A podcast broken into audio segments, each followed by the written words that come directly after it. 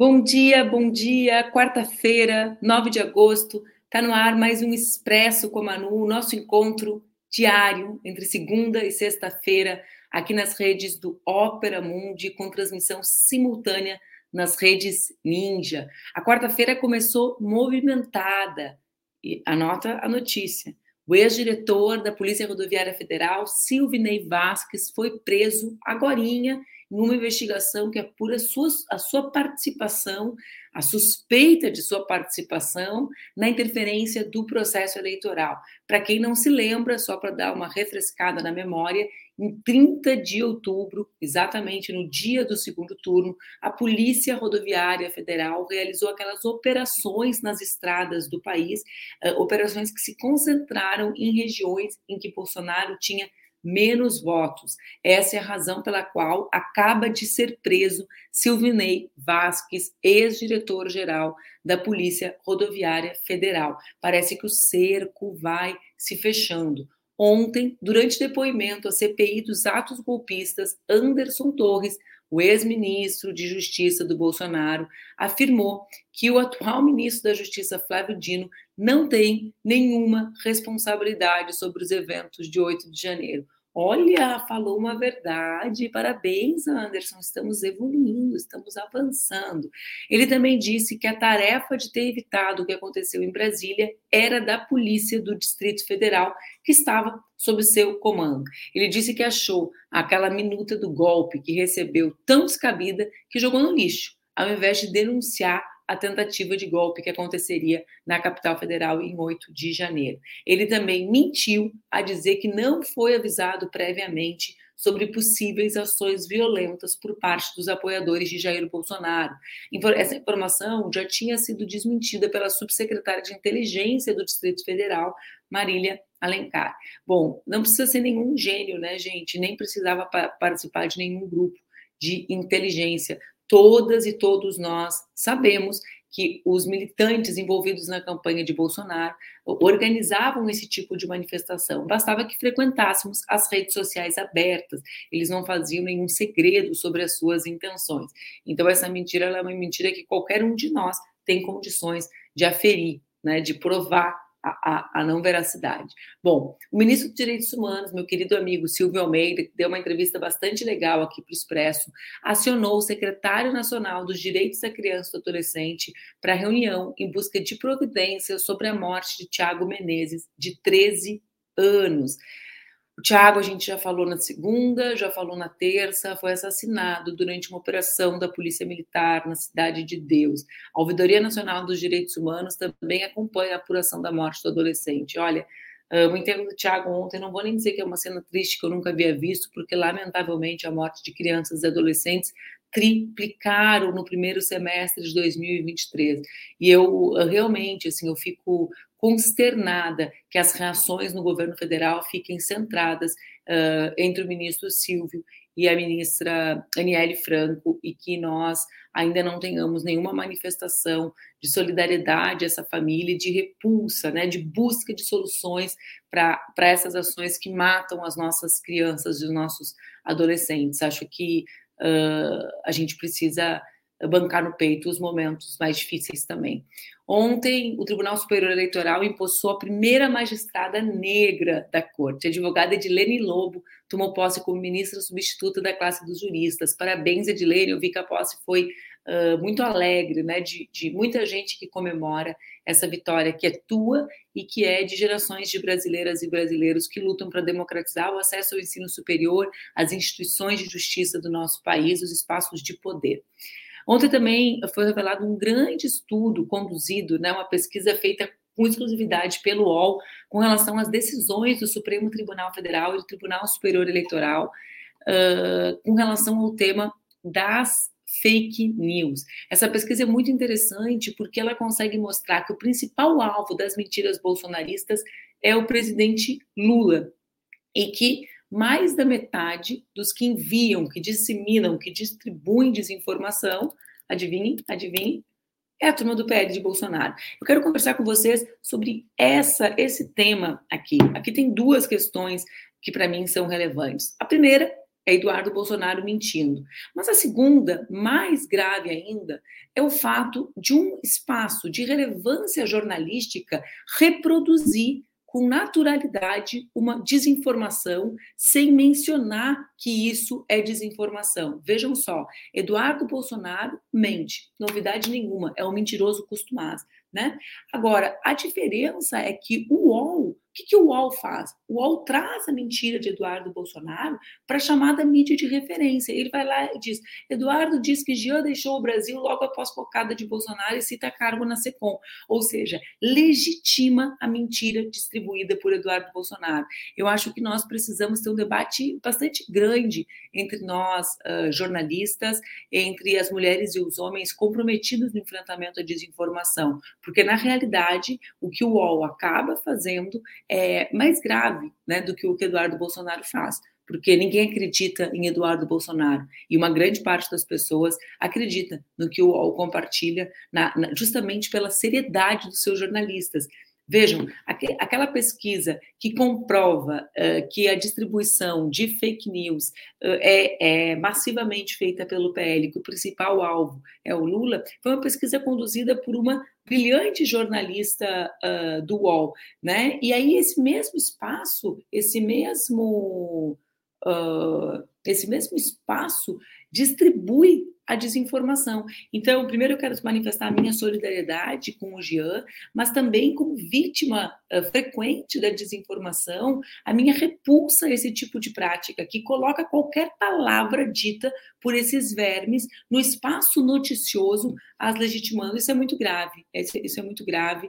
Isso é muito feio. A Juliana Dalpiva foi a jornalista que conduziu aquele estudo, né? Ela é muito comprometida com o enfrentamento à desinformação, às milícias, a compreender a forma como essa galera se organiza. Então, não pode o mesmo espaço que abriga uma jornalista desse quilate reproduzir de maneira tão vil uma fake news como se como, uma ferramenta de, de caça-cliques, né, ou de qualquer coisa que seja. O que é mentira precisa ter espaço no jornalismo sem que seja para ser desmentido. É muito feio, gente. Nós somos vítimas de violência por causa dessas ilações mentirosas feitas por Eduardo Bolsonaro. Nós somos ameaçados de morte por causa disso. Então, acho que a responsabilidade é, é, é necessária.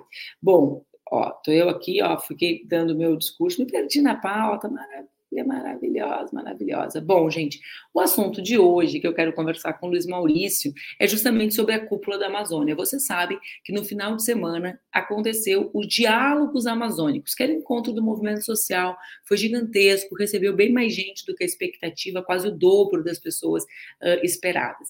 Mas ontem aconteceu um encontro de chefes de estados dos oito, dos oito países do bioma amazônico. Quais são esses países, para lembrar vocês?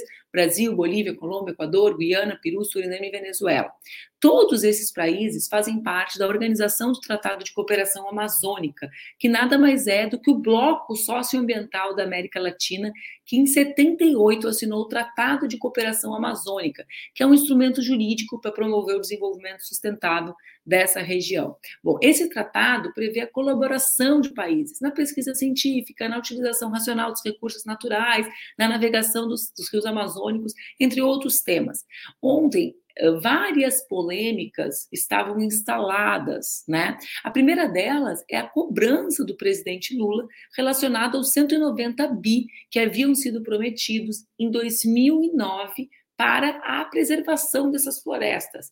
A segunda, a tensão entre Lula e Gustavo Petro, baseada sobretudo no tema da exploração do petróleo. Essa é uma polêmica relevante, porque coloca em lados opostos as duas principais economias da América do Sul, governadas por dois homens uh, do campo democrático e popular. O presidente Petro, como alguns devem saber, é frontalmente contrário à exploração uh, de petróleo na região, porque acha que, que é preciso acelerar a chamada transição energética. Lula também não teve, não teve sucesso na relação Uh, com o presidente Macron, que largou logo um textão, vocês viram o do Macron no Twitter, relacionado ao tema das chamadas importações, uh, de, do importações de desmatamento, né? O, o Macron chama, se não me falha a memória, que são as importações do, uh, de regiões devastadas. Lula afirma, com razão, né, de que esse tipo de punição agravará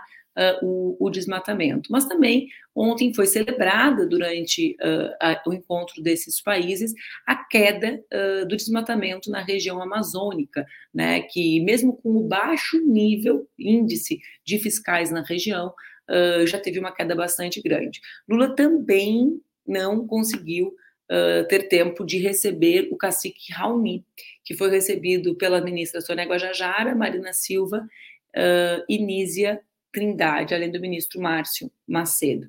Raoni, o cacique Raoni, queria falar com Lula justamente sobre o tema da exploração de petróleo na região. Para conversar comigo sobre isso e sobre outros temas todos. Tá bem, Luiz Maurício? Frio?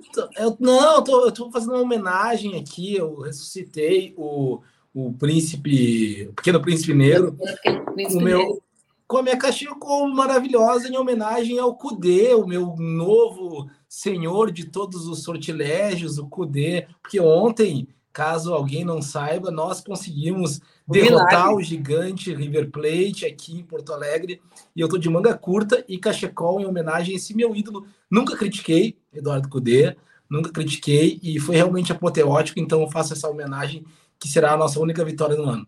Eu não vi, eu não vi o jogo, mas eu vi as imagens do Beira Rio, né? Fiquei muito impactada quando eu acordei. Eu tenho saudade de ser torcedora mesmo, sabia, Maurício? É muito lindo, né? Muito lindo. O futebol tem essa. O esporte, de maneira geral, e o futebol para nós, que a gente vive isso muito intensamente no Brasil, tem esse poder incrível, assim. A gente fica é, é, emanado numa, numa atmosfera diferente. A gente mora aqui no centro histórico e ontem eu fui até a Orla e a Orla estava tomada de torcedores do River. Eu não sei, não soube de nenhum relato negativo, mas enquanto eu estava lá foi, foi, foi muito bonito antes do jogo. Não sei como é que foi durante nem depois que eu estava dentro da televisão, mas foi ótimo, foi ótimo. Mas é, foi, foi bonito o jogo, né? Foi maravilhoso, maravilhoso. É, teste para cardíaco, como diria o narrador. Libertadores da América, gente. Não, esse é o melhor, é o melhor nome de competição de todos os tempos, Exatamente. de todas as competições. Aliás, a gente torce para um time que chama Esporte Clube Internacional, que ganhou o jogo da Copa Libertadores da América. Bonito e nome. que é vermelho, e que é vermelho ainda, assim, como se não bastasse, assim, a... mas é, é, é então tá. Depois de eu ter é, é, furado toda a pauta e a chefe ter ficar brava comigo. Barco, como diria meu pai, canoinha. Entrei na Meu pai, Maurício, ele explicava mas assim, é, de um... qualquer coisa, mas não seja um canoinha. Canoinha era que embarcava no papo dos outros, sabe? canoinha é bom? Bah, isso daí é tá, excelente, canoinha. Vou usar. Mas então, é, é engraçado esse, esse tema do, do. Eu sou vegetariano, né? Fernanda me obrigou a, a virar vegetariana cinco anos atrás e eu fui canoinha, embarquei sou vegetariana há cinco total, anos. Total. Eu fui canoinha total. E é engraçado isso, porque o, o tema do, do meio ambiente ele está sempre no centro e ao mesmo tempo está sempre na periferia das discussões políticas. A gente nunca consegue levar isso adiante do centro da discussão para o centro da resolução. A gente não consegue fazer isso, uma coisa muito muito estranha. Eu venho de uma região, eu cresci, é, alguns já sabem, em Rio Grande. Rio Grande é uma região no extremo sul aqui do, do Rio Grande do Sul que depende muito do mar. É uma região de mar, depende da pesca, depende do turismo de praia, depende do mar, depende do porto, depende da Petrobras. A Lava Jato foi, foi, foi um desastre para aquela região ali, então depende muito dos, dos portos e da, do que a gente extrai do, da natureza. E aí vem um conflito. Eu cresci desde sempre com essa ideia de que assim, é, empregos são mais importantes que a preservação ambiental. O que importa é o sujeito manter o seu emprego. E eu cresci, eu respeito essa opinião, e eu acho muito importante a gente ter isso em mente. No caso do, do, do no caso do presidente Lula, especificamente, no caso da Petrobras, a gente entende que a Petrobras tem interesses, e esses interesses também são interesses de empregabilidade, a gente entende que a exploração é necessária para garantir uma saúde financeira das pessoas, que também é meio ambiente, a, bem-estar das pessoas, trabalhadores envolvidos com essas cadeias também são meio ambiente. Porém, contudo, a gente não pode esquecer Porque a gente não tem outro planeta. O pessoal da direita tem um problema é, é, é, é cognitivo em relação ao meio ambiente, porque eles acham assim: não, a gente não precisa se preocupar, porque no futuro a tecnologia vai trazer a solução. A mão invisível do mercado vai também resolver isso. A gente vai ter uma outra invenção, uma capacidade de exploração de um outro planeta, porque para a direita tudo é exploração de território, então a gente vai conseguir é, é, é, replicar o, o, o, o projeto de colonização para outros planetas, a gente vai chegar em outros planetas, já Marte e tal, a gente vai colonizar, quando esse aqui estiver bem gasto e bem horrível, a gente vai para outro. Só que a gente sabe que isso não vai acontecer, pelo menos não, não tão cedo, não para nós. Nós só temos esse planeta e é com esse planeta que a gente tem que, que, que que conviver, e é neste planeta que a gente vive e que a gente vai viver. Então, se nós continuarmos nos comportando como se o planeta fosse uma mãe, isso é um grande problema aí nosso da esquerda, que a gente fica fazendo essas metáforas maternas, assim, ah, a, a mãe terra, mãe terra, e dá a impressão de que o planeta tem um compromisso conosco. Não, o planeta não tem. Vamos politizar Oi. essa mãe também, né, Maurício? Porque... É, essa, essa, essa mãe que tem que dar tudo, que tem que permitir tudo, não, não é assim, não. Eu, o que, que eu acho que tem de, de, de importante, assim, né, de acúmulo nisso no último período? Acho que o Lula avança muito na maneira como ele uh, explicitamente politiza a questão ambiental. A questão ambiental não é um ponto neutro, né? digamos assim, um ponto morto, em que a gente pode simplesmente consensualizar de qualquer maneira. Por quê? Porque existem as diferenças econômicas entre as nações. Isso é algo que o Fidel falou lá em 1992, na Rio 92, né? Eh, ele falou na ONU, num grande encontro da ONU, que é um discurso que eventualmente circula dele uh, por aí, mas o que o Lula tem conseguido uh, dar voz em todos os ambientes. Eu até às vezes fico olhando a cara, a cara dos presidentes dos países ricos quando ele fala que é o que, Maurício? Os países ricos são os países responsáveis pela destruição ambiental. E também, no caso concreto dos Estados Unidos, sustentam as suas economias a partir de um padrão de consumo criado. Então, a gente está falando de duas questões: de como eles construíram o seu desenvolvimento objetivo, né, destruindo, explorando inclusive os outros países, não só destruindo o seu território, mas também o dos outros países, né, nos processos coloniais que nós bem sabemos. Então, aqui tem um, um negócio, e o segundo é também a forma como nós vivemos é construída objetiva e subjetivamente por esses países. Então, isso é algo que eu acho que o Lula manda muito bem. E, e, tem, e, tem, e aí tem o quê? Tem essa relação de tensão dele com o Macron, que representa agora, num certo sentido, a camada mais avançada, ó que louco, dentro do, do digamos, do bloco dos países desenvolvidos, né, dos chamados países ricos, vamos, o Macron é quem tem a posição mais ousada em defesa do meio ambiente, né? Agora, o que, que o Lula faz? Ele cobra o dinheiro do Fundo Amazônico, por quê? Porque a floresta, para preservar a floresta, tem um custo e tem um custo para as pessoas que estão lá. E aí é isso que tu fala. Eu também cresci em Rio Grande, é mais um ponto em comum nosso, comendo moeda, moeda de queijo e bomba na confeitaria Hollywood. Mas, uh, que, que, minhas lembranças são todas alimentares sempre. Mas, uh, bomba era bom, né, Maurício? Na Hollywood, então. Bomba é a versão Rio Grandina do Eclair. O Eclair ele é magrinho e comprido, a bomba é assim, ó.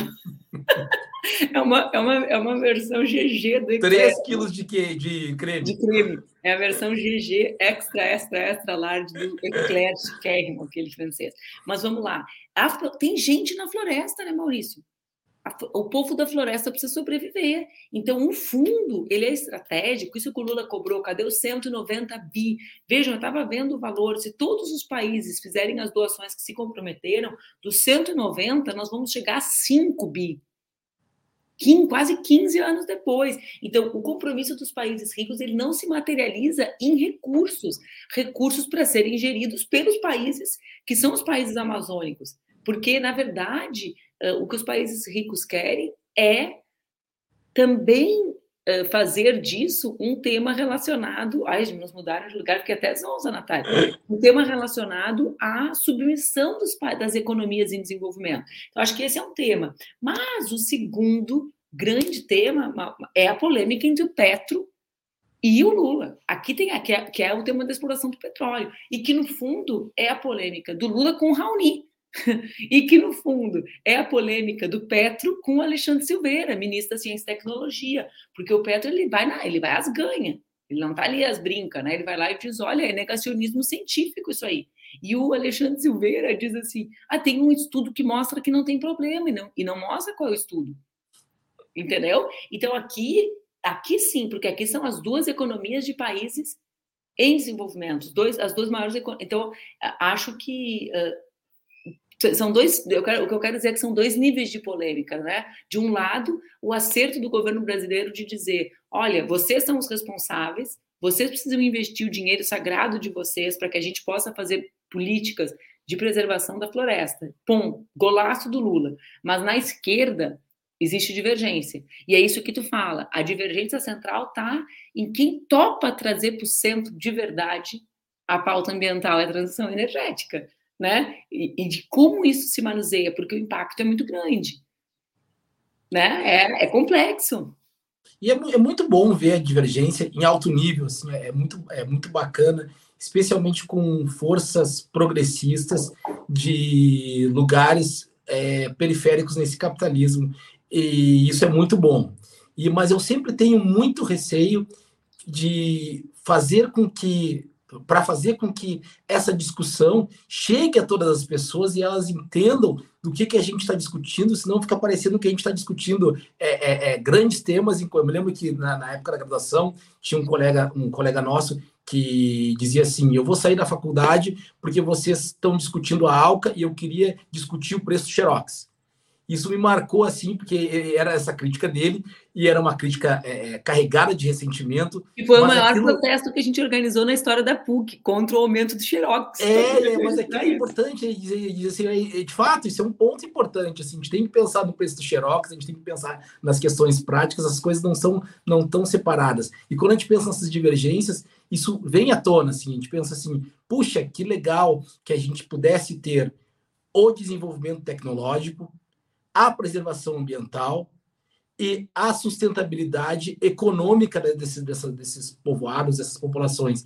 E a gente tem que ter, porque não tem que ser uma coisa ou outra, tem que ser as duas coisas, porque as duas coisas são importantes. E quando a gente pensa no Brasil, é horrível, né? Porque a gente pensa assim, a gente sempre está acostumado a criticar o imperialismo europeu, o imperialismo americano, o imperialismo até chinês, eh, para quem é mais, mais avançado, mas a gente não gosta de pensar no nosso imperialismo, no nosso papel como, como, como líder da região aqui. É super delicado, é super complicado, é super constrangedor, porque o Brasil tem posturas, às vezes, muito antipáticas em pautas que, para os nossos vizinhos, a gente deveria ser mais amigo e menos e menos e menos urso aí. Mas a gente, afinal de contas, tem nossos interesses e a gente tem que levar, levar a cabo nossos Pode interesses. Por que tu usou a expressão urso?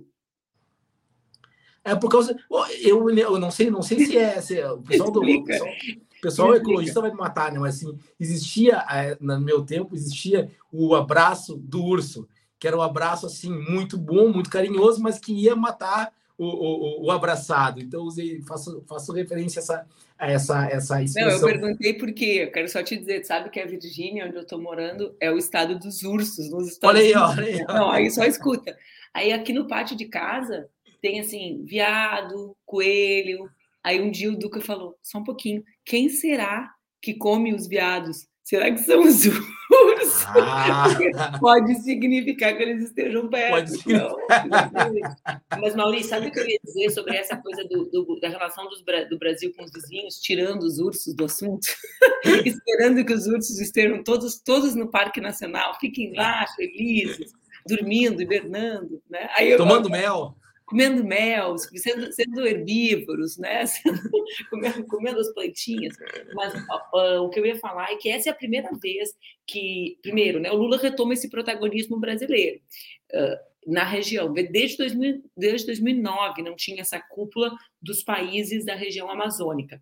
Mas é a primeira vez que existe governo eh, progressista no Brasil, com a Colômbia sendo governada por forças progressistas.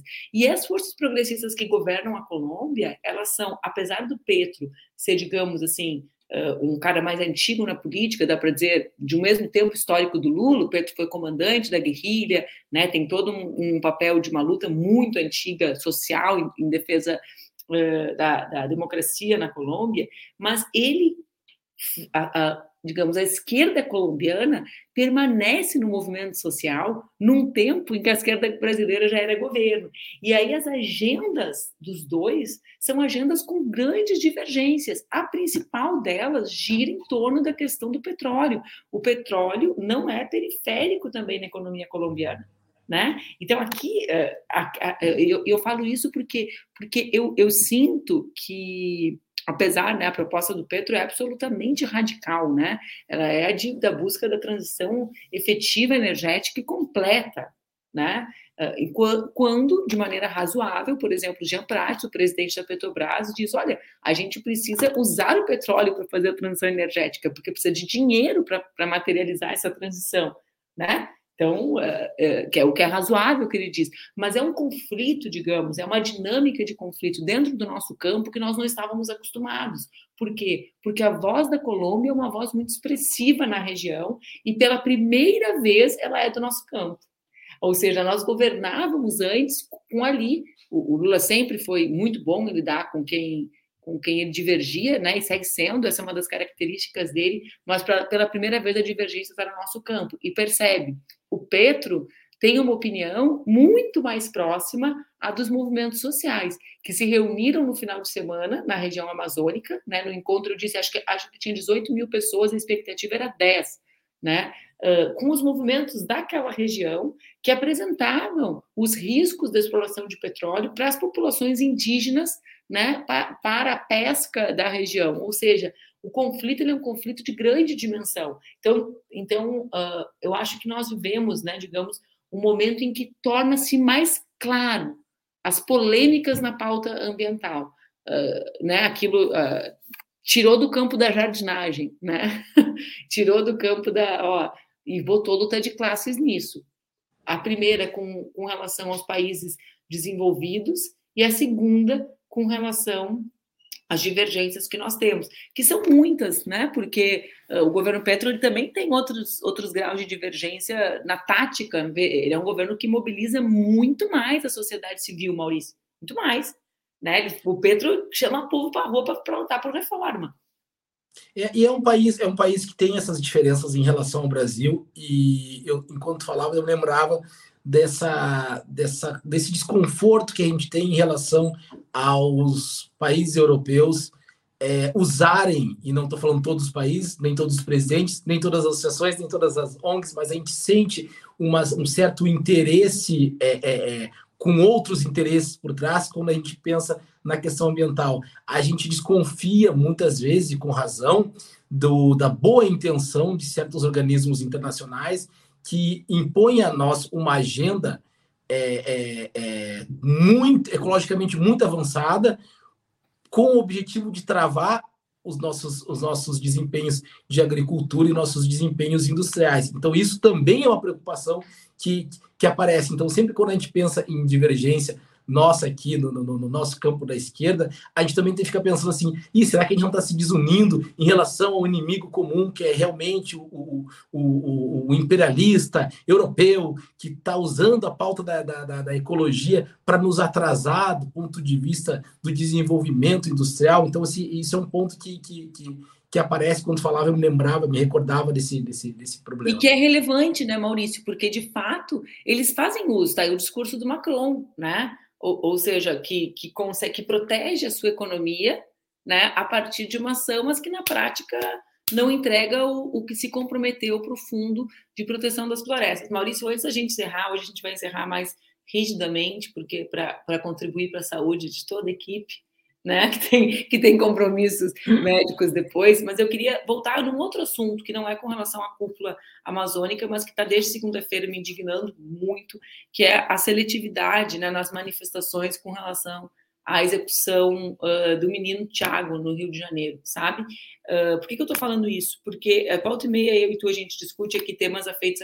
às questões políticas e surgem os debates relacionados à questão racial, que é um tema que tu trabalha na tua vida acadêmica, literária, editorial, né, atravessa a tua existência. E sabe o que mais me indigna? me indigna que dentro do governo, os únicos dois ministros que se manifestaram sejam o Silvio Almeida e a Aniele Franco. Ou seja, todo o debate que a gente faz, né, e, que algum, e que alguns dizem ser inválido, sobre a necessidade da participação de pessoas, de homens e mulheres do nosso campo político, óbvio, né, mas é, comprometidos com a questão racial e negros e negras, se mostra imprescindível, porque parece que não atingiu outras pessoas do governo, parece que não, parece que não vivem no mesmo Brasil que a gente, parece que quando participam da cúpula da Amazônica cortou o sinal. É muito, é muito triste, mas eu, eu a sensação de solidão é, de nós negros em relação aos debates nacionais que interessam, quando a gente vai debater política tributária, a esquerda branca está sempre disposta a debater mais e mais política tributária. Quando a gente vai debater temas é, relativos aos problemas da branquitude, incluindo o próprio racismo, em como o racismo afeta a branquitude, a esquerda está disposta a debater o racismo, como o racismo impacta a, a, a branquitude. Mas quando a gente vai discutir como o racismo nos impacta e o que, que nós temos que fazer para combater isso, para acabar com o racismo, pegando lá o Marx, né, parafraseando, não basta apenas ficar interpretando o racismo, a gente tem que agora que acabar com ele. Quando a gente vai para esse, para esse campo, a gente, nós negros, a gente sente com, com, com uma veracidade antropológica que nós estamos sozinhos que isso não é de fato importante. A gente sabe que a gente vai produzir cada vez mais imagens de crianças chorando, de negros morrendo, de mães sofrendo, e quando essas pessoas são negras, a gente vai sempre no mesmo roteiro. É triste, é terrível, mas daqui a pouco a gente vai dizer de novo que é triste, que é terrível, e daqui a pouco de novo, e nós sempre estamos sozinhos nesse, nesse, nesse barco. Existe uma indiferença da esquerda, uma indiferença dos poderes e uma indiferença da branquitude é, empoderada em relação ao problema racial e, portanto, em relação à violência contra os negros e negras. E isso é uma coisa que se repete, e a gente fala e se repete, se repete. É quase uma insensibilidade política que vai custar caro, porque chega na hora do vamos ver, sempre se pede ajuda dos negros. Foi assim nos aí nos Estados Unidos, na, com a Georgia, há quatro anos atrás. Ah, os negros têm que ajudar a combater o fascismo de Trump os negros ajudaram e depois foram relativamente abandonados em suas pautas. Aqui no Brasil é a mesma coisa. Então, assim, é, chega uma hora que cansa, a gente fica falando, falando, falando, mas na hora de governar e na hora de ter ações, a gente experimenta uma sensação de, de insegurança enorme. Haja vista que a gente está discutindo agora a necessidade da manutenção do ministro Silvio Almeida. É, porque quando as coisas apertam, a primeira vítima é sempre o, o, os direitos humanos, o, ah, vamos pegar esse ministério aqui negro e a gente pode sacrificá-lo, né? Eu não sei se tu viu um vídeo que circulou uh, de uma fala do Silvio em algum lugar dizendo que a crítica sobre ele ser acadêmico demais, tu viu? Porque é isso, né? Quer dizer, quando é o Silvio, ele é acadêmico demais. Quer dizer, ser acadêmico demais só é algo ruim quando é um homem negro como ele, né? Quando são os outros, é maravilhoso que sejam professores, especialistas, doutores, né? Que circulem por aí. Então, eu realmente, assim, estou muito incomodada desde segunda-feira com esse silêncio sepulcral de muitos nomes importantes do governo. Né? Uma mãe perdeu o filho de 13 anos, gente. Né? Que país, como a gente governa o Brasil, né? Uh, é preciso que se sabe. Tem problemas que são complexos, ninguém está dizendo que quer que venda alguma solução. Não existe solução fácil para um problema complexo como esse da violência policial, né? mas não existe, óbvio, ninguém está dizendo que existe. Mas entre existir a solução e existir uma manifestação de solidariedade, o reconhecimento das políticas do Estado que provocam isso, é uma distância imensa, é uma distância que parece que, que nem sempre se tem disposição a percorrer sabe? Eu queria, eu queria registrar isso mais uma vez. Eu estou sendo repetitiva. Eu já falei segunda, eu já falei terça, eu vou falar hoje porque eu realmente fico uh, perplexa com a naturalização, né? Porque todo debate teórico, acadêmico demais aí nesse sentido, uh, não serve para nada se a gente não tentar transformar. E, e, a palavra também tem. A gente não dizia que o que o Bolsonaro faz tinha um sentido? A violência verbal do Bolsonaro não tinha um sentido, Maurício? Claro que tinha. Qual era o sentido? Construir mais violência a partir do discurso. Se a gente reconhece o papel da violência no discurso como um elemento construtivo do que era o bolsonarismo, o papel do discurso no repúdio à violência racista desse Estado que mata crianças também é imprescindível. né? Não é assim, o que, que falta fazem palavras. Para mim, fazem muitas. Claro. A violência que eu sofri atra através das palavras é destruidora. E eu também me redimo, né? E, e tenho a nossa, a nossa redenção enquanto país não é só palavras. Palavras não mudam, mas as palavras ajudam a mudar. Então, uh, acho que tem um silêncio que diz muito. E eu espero que esse silêncio seja rompido. Eu queria terminar o programa contigo hoje falando sobre isso. Concordo plenamente. E, e sempre que tem esses, esses eventos trágicos, tristes, é, e isso não só em relação aos negros, em relação às mulheres, é, se manifestar não garante ajuda à vítima, pois muitas vezes as vítimas já até morreram, mas garante a certeza de que o tecido social vai ser mantido. Porque se nós naturalizarmos o comportamento bovino, o comportamento de inércia em relação à barbárie, as pessoas vão começar a achar que não faz sentido cumprir o, acordo social, cumprir as leis e viver em comunidade, porque afinal de contas, o que eu ganho vivendo em comunidade se a comunidade, quando algo muito ruim me acontece por, a, por, por agência de um indivíduo, não vem em minha defesa?